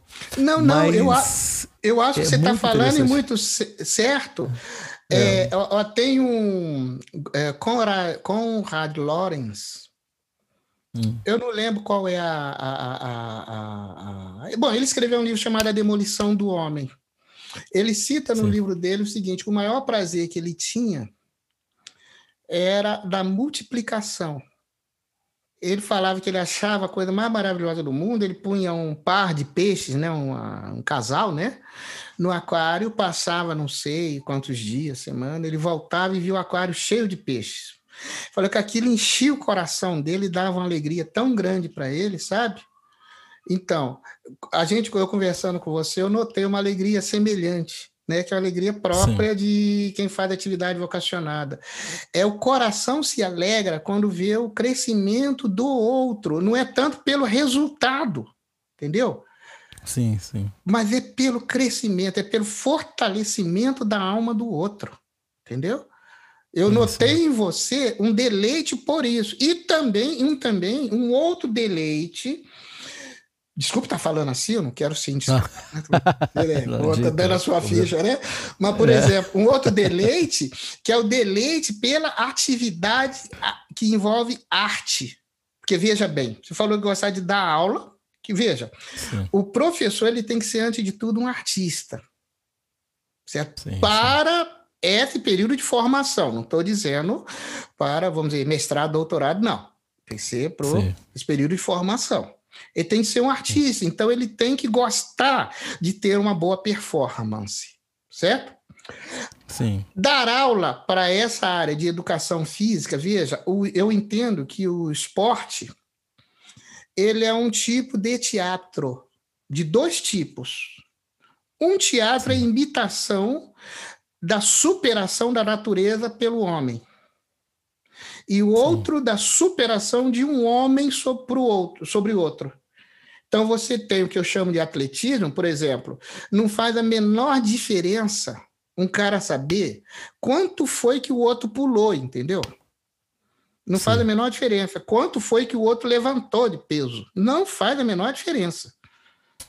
Então eu chamo isso de atletismo. Agora, o desporto, por exemplo, são aqueles que existe uma competição desde a física, desde uma, uma, o Muay Thai, sabe, que eu acho um esporte violentíssimo, né? Até o xadrez, entendeu? Que é uma disputa com outra abstrata. Então, num, Sim. você tem o um homem tentando superar a natureza. E você tem um outro tentando superar um outro homem. Tanto é que o atleta, por vocação, ele é capaz de meter o cacete no outro durante o tempo da disputa. Saindo dali, eles abraçam, entendeu? São os melhores amigos Sim. do mundo. Né? Então, não extrapola para fora do, do, do, do, vamos dizer assim, do, do ringue, do campo, a animosidade, certo? Então, você percebe Sim. que isso tudo, o gosto por isso denota um gosto pelo que é artístico, você está teatralizando algo, certo? Então, sim, veja, sim esse gosto pelo bem do outro, ou seja, por acolher a intencionalidade do outro, você fala, poxa, o outro está fazendo um esforço para estar tá aqui com toda a dificuldade. Você está olhando o quê? Você está olhando o cara desde dentro. E ao dar aula para ele, você está falando de uma coisa que tem arte. Então, eu vejo em você uma composição de vocação cognitiva, psicológica e artística. Entendeu? Hum. Entendeu? Sim. Fosse outra a vocação igual do Steve Jobs, ela é artística e científica. Né? E é. assim a gente vai com, com, vamos dizer, com um conjunto de combinações, né?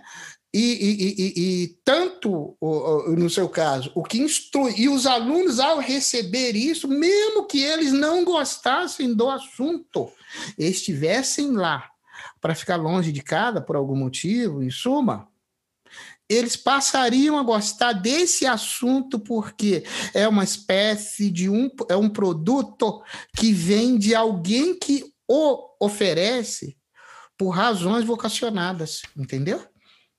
Entendi. É bacana. Esse assunto Isso, é realmente inspirador. Nossa, é inspirador, bicho. Eu vejo.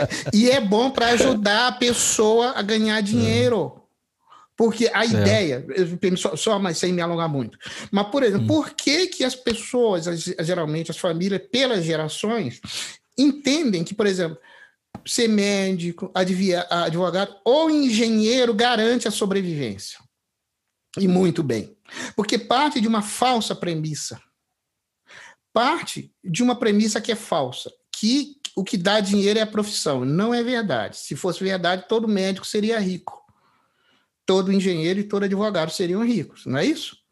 Sim. Então, quem ganha dinheiro é o indivíduo, certo? Em segundo lugar, parte da premissa que as pessoas só pagam e muito bem por aquilo que elas recorrem por necessidade. Ninguém procura o médico porque não tem nada para fazer.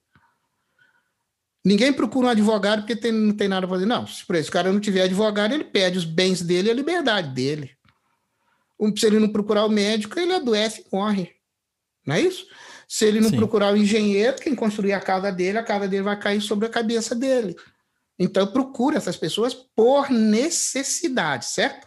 E quem disse que quando o indivíduo, o indivíduo está mais disposto a pagar por algo do que ele necessita do que por algo que o deleita, entendeu? Então, por exemplo, Entendi. Um artista ele é capaz de ganhar muito mais dinheiro do que médico. Poucos médicos ganham muito, muito dinheiro. Entendeu? O médico, para ganhar dinheiro, ele tem que ralar e trabalhar muito. Nenhum operário trabalha como médico mesmo. Entendeu? Sim. no entanto, ele está fazendo, as pessoas vão procurá-lo, porque senão a morte e a vida dela está em risco. Então, a arte dá mais dinheiro do que, é, do que a medicina, por exemplo, entendeu? Do que o direito, do que a engenharia. Então, na verdade, a, a, a, ignorância a respeito de vocação e essa ignorância perpassa a cultura, a ponto de termos chegado a um ponto em que a pessoa ousa falar de teste vocacional.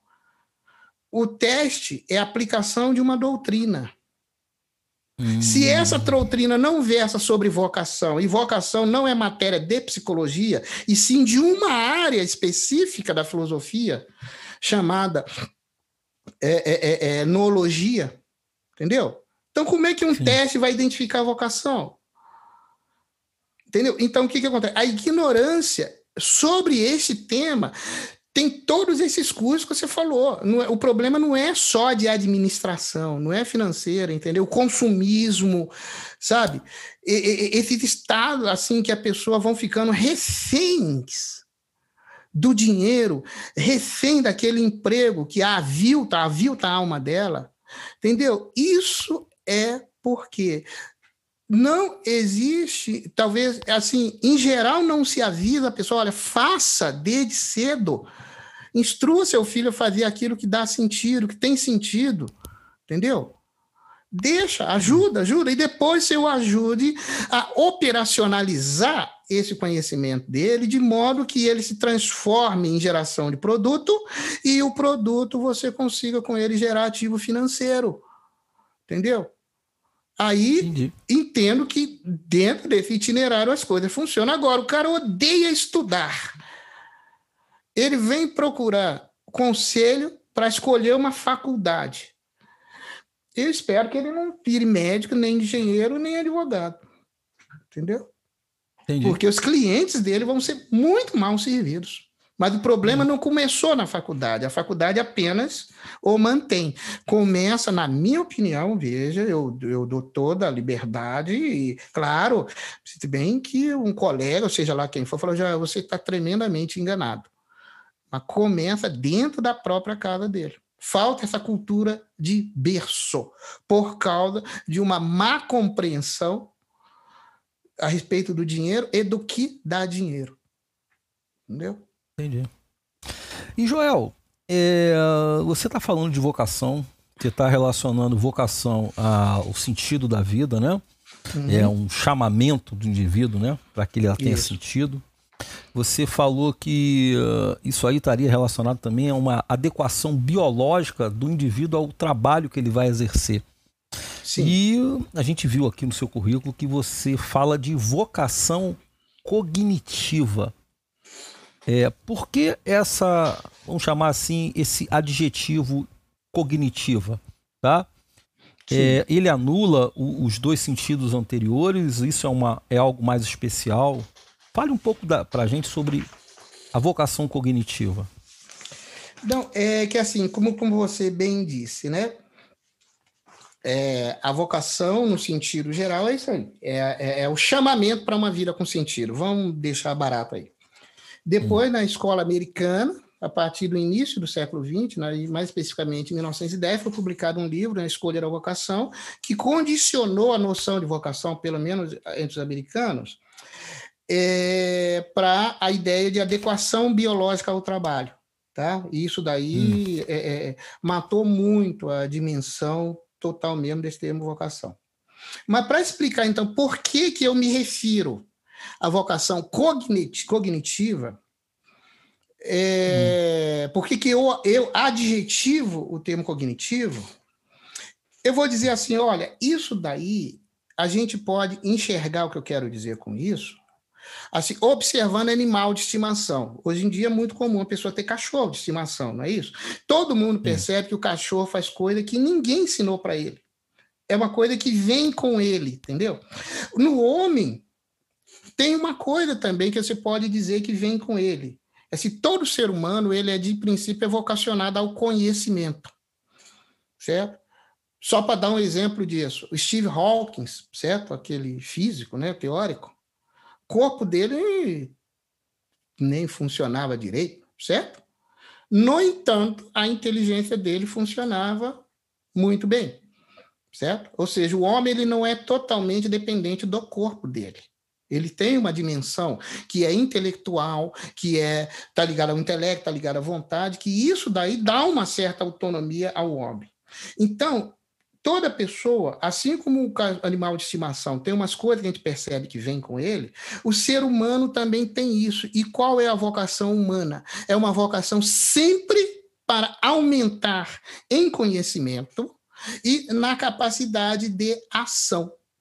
O homem sempre cresce, sempre tem uma, vamos dizer, vai crescendo nesses dois domínios, entendeu? E todo mundo tem uma fórmula pessoal de crescimento, tanto do intelecto quanto da capacidade de ação dele. Né? Esta hum. fórmula pessoal faz com que o indivíduo ele seja capaz de conceber esquemas abstratos, certo? Esquemas abstratos, e ou op, eh, e operacionalizar esses esquemas eh, abstratos, instrumentalizando outras pessoas para fazerem isso, certo? Mostrando às pessoas o resultado desses produtos, ou seja, cada pessoa ela tem uma fórmula cognitiva pessoal. Quando a gente, por exemplo, seja médico, seja lá quem for, para igual o médico, o médico, a pessoa fala, tem por meta emagrecer, por exemplo. Que é o, o, dizer, o trabalho, faz parte do trabalho do nosso amigo comum, Haroldo Falcão, doutor Haroldo Falcão. Então, hum. falou, como é que você vai levar um indivíduo a emagrecer? Para ele precisa emagrecer. Você precisa dar um motivo que seja compreensível para ele. Esse motivo vai funcionar como motivante para ele se esse motivo se adequar à fórmula cognitiva, a fórmula da vocação cognitiva dele. Entendeu? Entendi. Então, por exemplo, uma pessoa com uma vocação cognitiva primária de tipo psicológico, fala: olha, hum. se você não emagrecer, é como se você estivesse falhando com aquela pessoa que você ama e diz amar. Entendeu? Você está falhando com ela. Você não pode falhar com ela. Então, por causa daquela outra pessoa, esse indivíduo concorda, então, e fazer todos os sacrifícios de abstenção, não vai comer doce, não vai comer seja lá o que for, por amor àquela outra pessoa. Para outra pessoa, essa razão não funciona. É, a razão funciona assim: olha, está já demonstrado cientificamente que tal coisa faz bem, tal coisa faz mal, entendeu? Ou seja, o, o vamos dizer, a, a, redução da quantidade de anos sua tende a ser maior por causa disso, aquilo ali, e tende a ser hum, hum, é, é, é, menor essa redução, ou seja, você tende a viver uma vida mais longa, mais longeva, uma vida é, é com mais, é, vamos dizer, com maior domínio de si, de seu intelecto, de sua vontade, tudo isso, se você fizer tais e tais coisas. Então, razão científica convence um, razão filosófica convence outro, psicológica, e assim por diante. Então, ou por razão artística, o indivíduo, para eu exercer minha arte, eu tenho que fazer tais e quais coisas entendeu? Então, isso daí tudo é a combinação dessas coisas, ela dá uma fórmula cognitiva para o indivíduo que isso daí permite a eles a uma compreensão de si de tal maneira que ele é vai chegando a uma compreensão de qual é o esquema de adequação biológica dele ao trabalho, ele compreende que trabalho lhe faz mal e que trabalho não faz mal, e isso o leva também a compreender que esquema de vida é capaz de dar sentido à vida dele. Entendeu? Ou seja, ele Entendi. não precisa desesperar, não precisa fazer nada disso daí. E tudo começa pela compreensão pelo entendimento individual dele. Ele tem que orientar-se por aquilo que gere um repouso cognitivo nele. E cada um tem a sua fórmula própria disso daí, e é justamente atrás disso que eu vim andando para saber o que era isso nos últimos 27 anos. Graças a Deus consegui descobrir. Né? Morro pobre, minha família morre pobre, mas ninguém padece dessa questão de irresponsabilidade, entendeu? Ou de falta de alegria. Entendi. Ninguém. Aqui, esse problema aqui em casa não tem. Entendi. Apesar da pobreza. O que, que seria vocação primária e vocação secundária? Você poderia exemplificar isso para gente? É, posso sim. Eu vou, eu, eu vou aproveitar o mesmo exemplo que eu citei do Steve Jobs, que é uma figura pública, tá? Sim que o, o, o, o Steve Jobs, eu acho que ninguém tem dúvida de que o primeiro critério que ele usou para propor as coisas dele, o produto dele, certo? Foi o que? O critério estético. Qualquer um que leia a biografia dele vê isso. Qualquer um que compre um produto da Apple vê isso, porque o Apple que se caracterizou, por exemplo, até a embalagem ela ser agradável, entendeu? Como se estivesse tirando uma joia de um estojo, certo? O Steve Jobs, a primeira coisa que ele fez foi o iPod, né? Porque ele queria ouvir as músicas sempre com a mesma qualidade sonora que ele ouvia a primeira vez. Então você Sim. vê que ele era todo estético, todo, todo, todo estético. Ou seja, e o produto que ele oferecia, certo produto que ele oferecia, ele não fazia avaliação financeira, nem dos custos de produção, nem do tempo de trabalho, nada, nada, nada. Tinha que ser uma coisa agradável. Ele era sinestésico também, ele tinha que pegar o objeto e senti-lo agradável. Teria que olhar para o objeto, achá-lo agradável. Ou seja, ele queria ver beleza em tudo, tudo, tudo, tudo, certo? Ora, o indivíduo que é assim, onde o produto que oferece é como se ele estivesse oferecendo a ele próprio, isso é o que caracteriza o indivíduo com um intelecto, certo? Com, o animal não tem intelecto, o ser humano tem intelecto. Tá? Então, o que caracteriza o intelecto, o, o, o, o intelecto do Steve Jobs é um extremo rigor na valorização intelectual da beleza, da estética. Não é isso? Eu acho que de conta isso ninguém Sim. pode razoavelmente pôr dúvida. Agora, ele vivia no mundo, certo? Na contingência, certo? Tinha que fazer as coisas acontecerem. Há várias maneiras de fazer as coisas acontecerem. Então, por exemplo, ele precisava de pessoas para executarem o serviço, precisava de engenheiro, não é isso? Sim. Ele precisa de arquiteto e engenheiro. Então, arquiteto para poder planejar as coisas que ele queria com a, com a beleza, as medidas, e o engenheiro para fazer o negócio funcionar. Ora, você poderia pode conseguir o apoio do, de um colega de trabalho de várias maneiras, certo? Ou você Sim. mergulhando no pescoço dele, obrigando a trabalhar, certo? Ou então você se torna amigo dele, certo? Ou oh, minha ideia é essa, vai lá, faz uma amizade, ele vai fazendo amizade, não é assim? O Steve Jobs, o que, que ele fazia?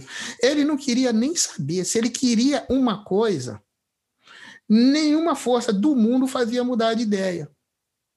Então ele exigia o máximo dos que trabalhavam com ele, ele não tinha dó nem piedade. Ele via as pessoas como instrumentos para a realização de algo. Essa característica, ela acompanha pessoas cuja razão, veja, primeiro eu falei de intelecto, que é uma parte bem superior da, da, da, da, da humana, da inteligência humana. A razão, os animais possuem razão, eles não possuem intelecto certo? Os animais fazem cálculo. Os animais, eles escolhem entre alternativas, ainda que seja orientado pelo instinto, certo? Sim. Então, por isso que a essa capacidade de fazer escolha a gente chama de razão. Então, pode-se dizer que a razão ela está ligada, é uma espécie de uma ordenação dos, das percepções do sentido do homem. Entendeu? Então, quando você vai resolver o problema no dia a dia, você, vai, você precisa, é, é, vamos dizer, dar uma unidade para aquilo ali. Essa unidade você consegue pela razão, certo? Então, Sim. é daí que procede seu talento. De tanto você ficar resolvendo problemas a certo tipo, você desenvolve o talento.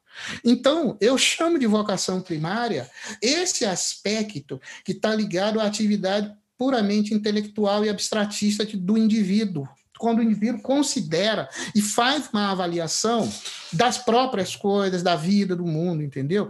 E chama de vocação secundária aquilo que está relacionado com a atividade racional dele de solução de problemas, o que a gente poderia chamar até de razão prática, entendeu? E o ser humano é isso, o ser humano, ele tem o intelecto, e tem a sensibilidade dele, tem os sentidos dele. Então, por exemplo, todo mundo sabe, por exemplo, que a água ela não é inodora, né? não tem cheiro, não tem gosto, certo? Mas quando o indivíduo está febril, a água parece amarga, não é isso?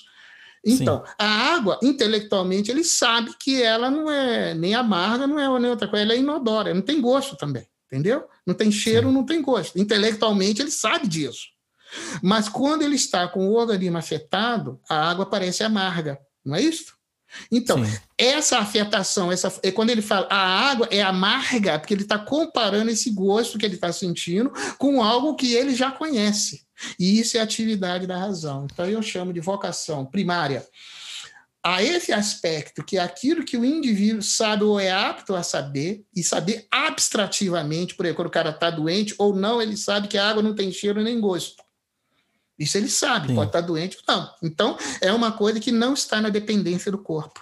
E a vocação secundária, ela está na dependência do sentido. Então, eu chamo de secundária por causa de uma valoração, certo? Disso. Sim. Ela é importante, vale muito, mas não vale tanto assim, porque não é ela que repousa o espírito do indivíduo. Dá um conforto psicológico, mas não repousa a alma da pessoa, entendeu? Tipo assim, para mim, eu adoro tocar piano, mas chega uma hora que me enche o saco, entendeu? Ficar tocando piano. Agora, psicologia Sim. nunca me enche o saco. Sabe? Tô conversando então, sua vocação primária é psicológica. psicologia. E a segunda. E a sua vocação artística, é a música. Artística e artística. Acho que a sua também é assim, também, igual a minha. também acho. Não vou ficar falando muito, não, porque essas é. coisas assim que há também, a é. raiz dos vícios se baseia na vocação secundária, ou seja, quando você desenvolve maus hábitos, é porque você dá muito ouvido, muito atendimento à sua razão secundária, entendeu? Você quer o conforto agora e não a médio e longo prazo, entendeu? Entendi. Então é isso aí. Então tem, eu faço tá. essa distinção entre vocação primária é. e secundária. Joel, é, vamos conversar agora com nossos ouvintes que estão fazendo a faculdade de psicologia. Qual o caminho que ele teria que percorrer para atuar nessa área de vocação? e, na verdade, eu diria em qualquer área da psicologia. Mas em, da vocação específica, eu diria para ele estudar filosofia clássica. É dita filosofia clássica, essa filosofia prática. Quando a gente pensa na Grécia, conhecimento grego, a gente pensa, na verdade, em três filósofos. Sócrates, Platão e Aristóteles. O terceiro, Aristóteles, é ele que repensou e reviu e corrigiu os erros conceptuais, entendeu? É, dos dois anteriores, tá? Por exemplo, na hum. filosofia de Platão tem erros que ele comete que Aristóteles consertou.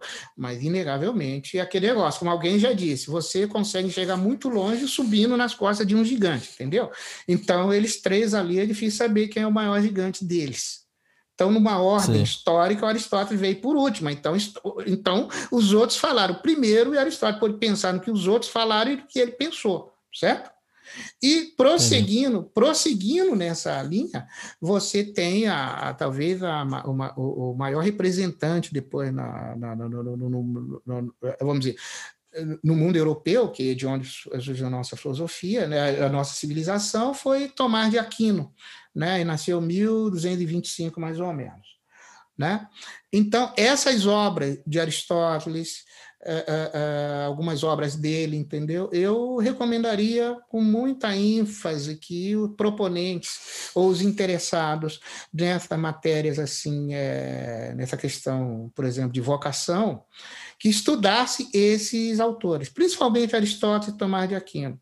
Na área da psicologia, eu, é, é, eu mencionaria Vitor Frankl, porque houve um, assim, depois que eu tinha estruturado todo esse meu pensamento sobre vocação primária e secundária, um dia caiu nas minhas mãos um livro de Vitor Frankl, chamava Um Psiquiatra ou um Psicólogo no Campo de Concentração. O livro é dividido em duas partes. A primeira parte é uma descrição do que ele viu e viveu no campo de concentração. Foram quatro campos de concentração e ele sobreviveu a todo. Ele é um judeu um, se eu não me engano, húngaro, né? É um judeu. Bom, mas ele é um judeu que escapou de quatro campos de concentração. É, e aí, na segunda parte do livro, né? Ele ele, ele apresenta uma, uma teorização, ou seja, daquilo que ele observou, ele tirou conceitos. Então, ele cria uma estrutura psicológica completa conceituando coisas. Então, quando você lê a descrição que ele fez, você chega aos conceitos, e dos conceitos você chega à pertinência da descrição do que ele viu e viveu, certo? Sim. Eu, quando eu vi, quando eu, quando eu já tinha completado essa minha formulação, eu li o livro do Vitor Frank. Aí eu vi que o Vitor Frank trata exclusivamente da vocação cognitiva primária. E como é que era isso para ele? Era assim: ele tratava com pessoas com prognóstico assim de morte e muito em breve curso de tempo. Sim. Isso na clínica dele. No campo de concentração, ele viu o seguinte: quando o indivíduo desistia de viver, ele adoecia e morria. Então ele falava o seguinte: no campo de concentração, o cigarro era moeda. Aí, quando o indivíduo fumava um cigarro, passado um, dois, no máximo três dias, ele morria. Entendeu? Pegava uma doença, é, inclusive ele falava que a doença do campo de concentração que pegava era tifo eritematoso. Você que é médico deve saber o que, é isso. Eu hum. não sei muito bem, não. Ele sabe. E você também. Hum. Aí ele dizia o seguinte: que o cara, quando ele sentava na mureta e fumava um cigarro, batata, morria. E aí ele, nessa, nessa descrição desses casos que ele ia vendo, ele foi vendo o seguinte: o indivíduo, quando por alguma razão ele perdia o sentido de continuar vivo, perdia a esperança, o indivíduo simplesmente adoecia e morria. No caso pessoal dele, isso até ele dá informação que me levou a deduzir a vocação dele, primária, como sendo psicológica também, que ele dizia assim: Eu não poderia morrer porque eu prometi à minha mulher que a encontraria depois da guerra. Como assim dissesse: Eu não sou dono da minha vida, minha vida é da minha esposa. Não tenho o direito de perdê-la. Então, vou fazer tudo para continuar vivo. Claro que não baixeira com outro, coisa. Não. Assim, tudo que tiver a meu alcance eu vou fazer, mas não vou morrer a tristeza, a fome, seja lá a indigência, seja o que for, isso não vai me levar a desanimar eu fumar o meu cigarro, entendeu? E ele entende que ele passou por esse campo de concentração por causa dessa promessa, desse apalavramento que ele tinha com a esposa dele, que infelizmente morreu no dos campos de concentração. Mas ele não sabia. Ela, e quando ele terminou, ele foi libertou, né, libertado do campo de concentração, ele foi se informar de que ela tinha morrido. Mas isso o manteve vivo. Então, eu, nesse livro, eu falei: puxa vida, o Vitor Franco roubou a minha ideia algumas décadas antes de eu ter nascido, entendeu? Aí eu falei, pô, que legal, nunca tinha ouvido falar dele, na faculdade nunca ouvi falar dele, né? Então, aí eu vi, eu falei, pô, que legal. Aí eu vi, pô, a única diferença, então, umas coisas que eu estou colocando é uma operacionalização, porque eu introduzi o, o elemento ligado aos sentidos do que o que ele não aborda nas obras dele, entendeu? É magnífica a obra dele. Eu recomendaria a leitura. Entendeu? Joel, você atua como consultor e ou palestrante na área de vocação? Mas como consultor. As pessoas me procuram, né? Hum. Seja na condição de cliente, né? Todo mundo acha que todo psicólogo é psicólogo clínico né? Então me procura Sim. por isso. E outros me procuram também, não por questão, vamos dizer, propriamente psicológica. Eu já fui contratado por um político, por exemplo, como assessor dele porque ele é Entendi. é mal para lidar com pessoas, então ele me contratou como assessor para eu poder ir dando as fichas, olha, com tal pessoa você tem que tratar assim assado, certo? Ou seja, porque eu rapidamente eu já consegui um jeito de identificar a vocação cognitiva daqueles com quem ele ia partilhar alguma coisa. Falei, não adianta você falar desse seu jeito aí, né? É, a gente tem que falar, tratar as coisas, enfatizando tais e tais objetos. Então, é, é, eu trabalhei assim como consultor, como consultor, né? É, e também eu, fui, eu dei palestras, dei palestras, mas isso foi com menos frequência, embora eu adoro, adoro, adoro. Eu não sou Michael, Michael Jackson, não, entendeu? Mas o palcozinho da palestra, você gosta de dar, você gosta de dar aula, né? Eu gosto de Nossa. dar palestra, falar desse assunto. Já viu como é que eu falo pra caramba, né? E desse assunto me encanta é. sempre, né?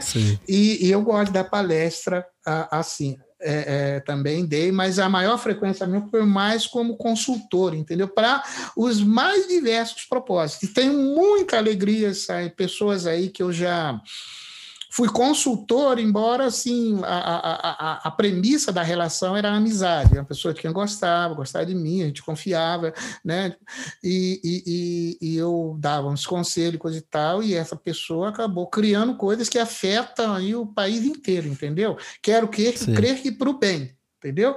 Mas eu fico contente de essa pessoa, sabe, assim, ela ter feito isso, essas coisas, em sequência da, de certas ponto de vista que eu dei para ela, entendeu? E aí tem um, um, Os outros falam portfólio, mas eu não posso divulgar porque teria que citar nome de pessoas e aí Sim. não pode, entendeu? Mas tenho comigo muitas alegrias assim. Mas como consultor, eu diria para você. E Joel, em relação a, a, a, você agora, vamos falar um pouco do Joel. Você pois parece não. lidar muito bem com uh, o, os estresses do dia a dia da tua profissão. Você Sim. já precisou de psicólogo por causa da sua atividade enquanto psicólogo? Não, nem enquanto psicólogo, nem enquanto músico, não, nunca precisei, não. Entendi. Eu nunca precisei, não. Tá. E como é que você consegue administrar a sua carreira, tá? Em relação a, a, o seu tempo, a sua energia e a sua vida familiar? Você consegue fazer isso de uma forma bem tranquila? É, é para mim, sim. É, eu, eu acho que eu creio, é, é, é exceto pela minha incapacidade notória de ganhar dinheiro, tirando isso, no resto vai tudo bem, entendeu?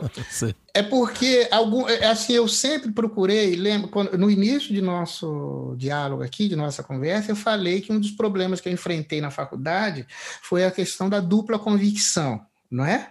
Sim. Então, eu lembro que eu era recém-casado e a minha esposa é japonesa, né? Então ela tem todos aqueles traços assim, muito, a coisa mais maravilhosa do mundo que tem. Recomendo.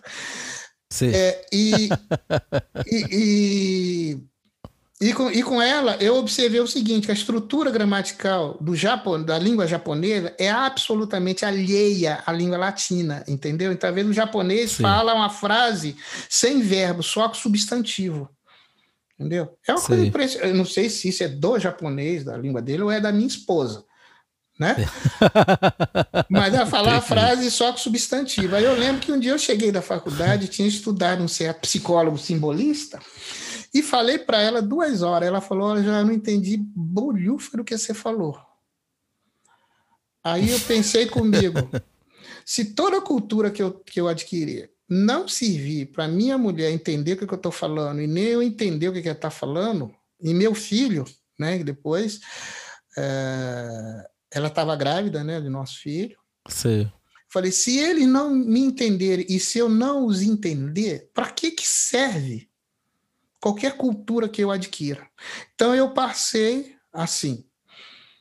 É, tem uma, tem, o, o, o, o pai dela tinha uma fazenda e às vezes Sim. a gente passava as férias e passava uns dias na fazenda, semana na fazenda. E lá tinha caseiro, essas coisas.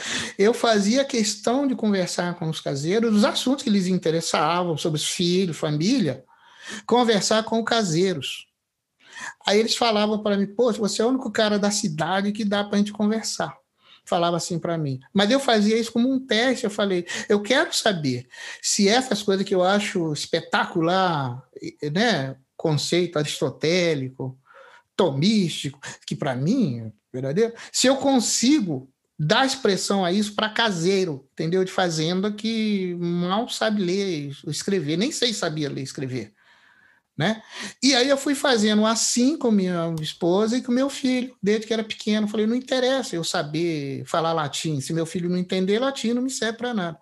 E aí, por causa disso, eu nunca tive assim muita dificuldade na conciliação da atividade profissional com a família.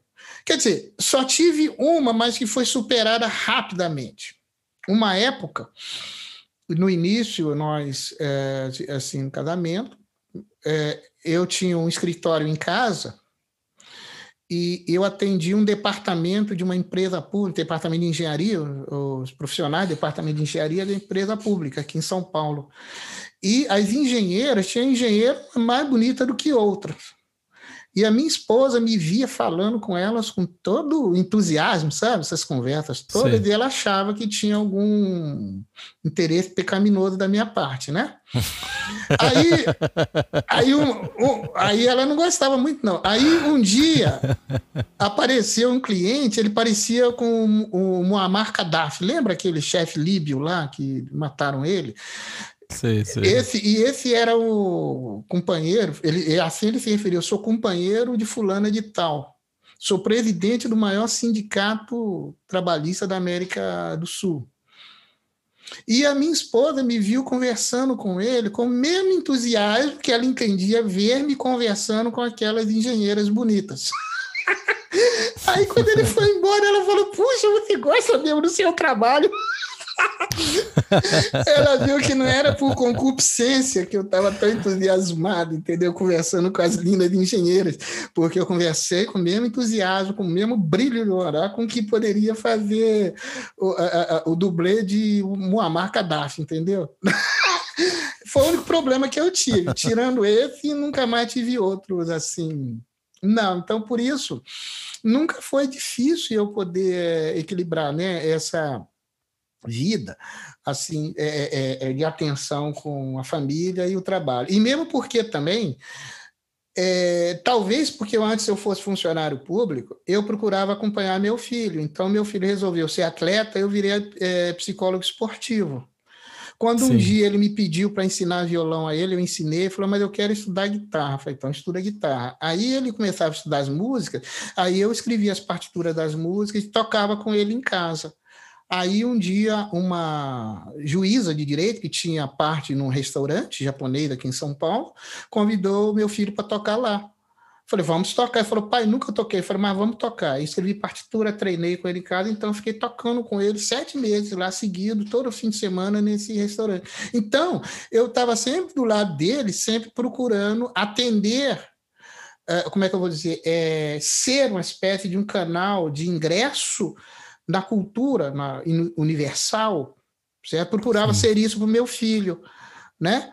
Então eu fui fazendo isso, então eu na verdade que eu, eu oferecia para os meus clientes o que eu já oferecia para o meu filho.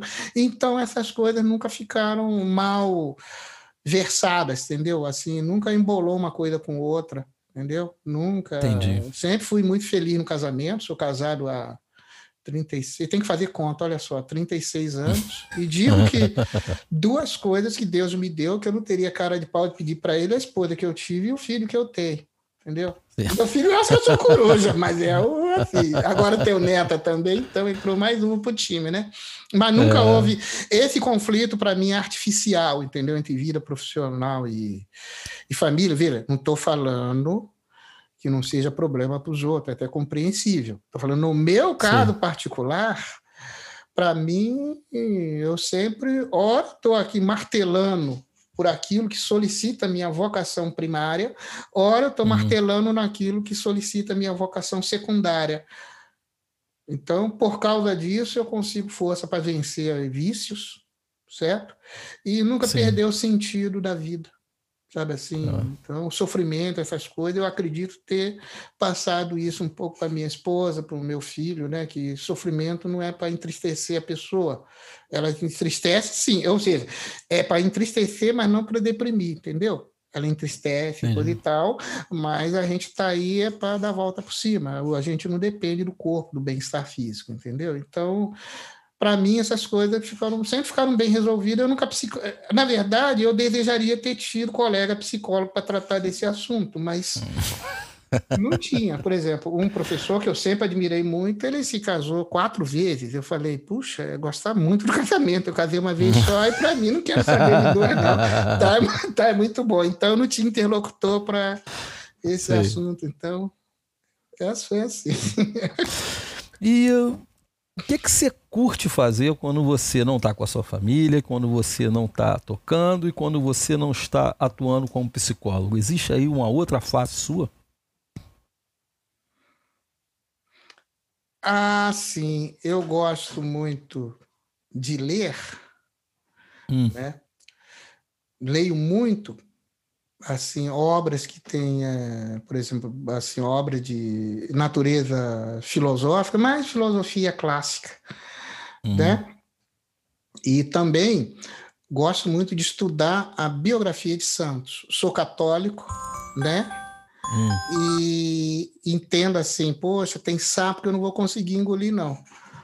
Mas aí eu estudo a vida, deixo daquele santo, falo, puxa, a vocação cognitiva dele em alguma coisa bate com a dele, então eu vou aprender com ele como é que ele aprendeu a engolir esse sapo e crescer com isso aí. Aí eu curto fazer isso, entendeu? Na verdade, seja longe ou perto da minha família, eu estou fazendo isso. Agora, quando eles estão longe, eu leio mais. Quando estão perto, eu leio menos. Entendi. É.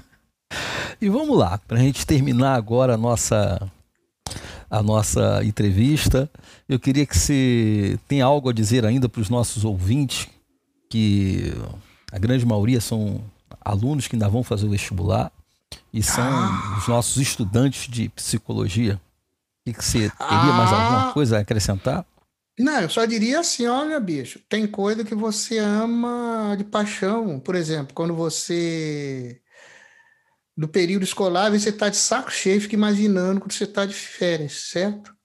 Aí quando você está de férias lá, ou pelo menos antes podia viajar, agora com essa pandemia não dá, mas você está de férias, presta bastante atenção no que você ama fazer, que você vai notar que você trabalha, você trabalha sem entender como o trabalho que você está fazendo. Às vezes você sai em excursão com os amigos e tal, você cozinha, você providencia isso, organiza, telefona para um para outro, vê que nessas coisas está em você aquilo que é vocacional.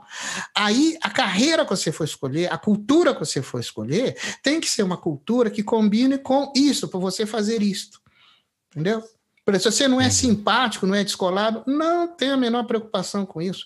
Porque todo cara muito simpático e descolado, às vezes ele não é bom administrador, não. Entendeu? Às vezes precisa tomar decisão difícil e tem que fazer o outro engolir sapo, engolir sapo. Às vezes você gosta de fazer isso, não se recrimine por isso, não. E nem o contrário, quando você for escolar e coisa e tal, saiba que se também numa empresa, seja lá onde for, você não tiver quem alegre os outros, a coisa não vai bem, não. Então, seja, pra, veja, cada um pense sempre assim.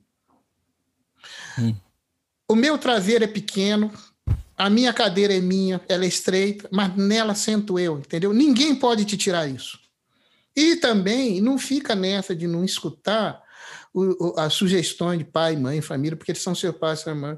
Se a sugestão for conforme, razoável, escuta, entendeu? Não rejeita porque tenha vergonha dos pais, não, entendeu? Porque às vezes os pais, mãe, enxergam no que você é vocacional, poxa, filho, você podia fazer isso. Pense a respeito, às vezes você vai dar razão para ela. Às vezes não, às vezes vai dar. Então é isso que eu diria. E outra, e se puder, puder, estude filosofia clássica. Não importa qual área que você vai se dedicar, estude filosofia clássica. Joel Nunes, muito obrigado, meu amigo, por compartilhar aí sua história, parte da sua história com a gente, por nos encher aí de, de, de conhecimento aí nessa área, porque é uma área que ela, ela tem uma aplicação direta na vida das pessoas, na qualidade da vida das pessoas. É, eu queria te agradecer do fundo do coração, foi muito bacana. É, o nosso podcast ficou muito rico. Tá? Muito obrigado, meu amigo, muito obrigado mesmo. Muito obrigado, Alfredo. Pô, que oportunidade, me agradeço, agradeço muito, agradeço os, os ouvintes, espero que não tenham abusado muito da paciência deles, né? Muito obrigado por nos acompanharem. O Alfredo, nossa, já conheci, já amei, entendeu? É. Já conheci, já amei. Então, vocês estão, se for aluno deles, estão em boníssima mão, entendeu? Eu, pode Alô. crer. É isso aí. Um abraço, Joel. Até logo. Um abraço para você também. Tudo de bom. Alô. Pessoal, acabamos de conversar no Profissão Psicólogo com psicólogo que atua na área de vocação Joel Nunes dos Santos.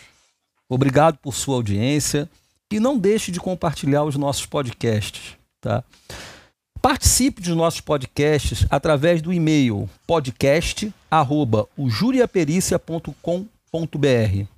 As suas opiniões e sugestões são muito importantes para a gente. A gente precisa de que você mostre para a gente o que, que a gente possa melhorar e aquilo também que a gente esteja bem.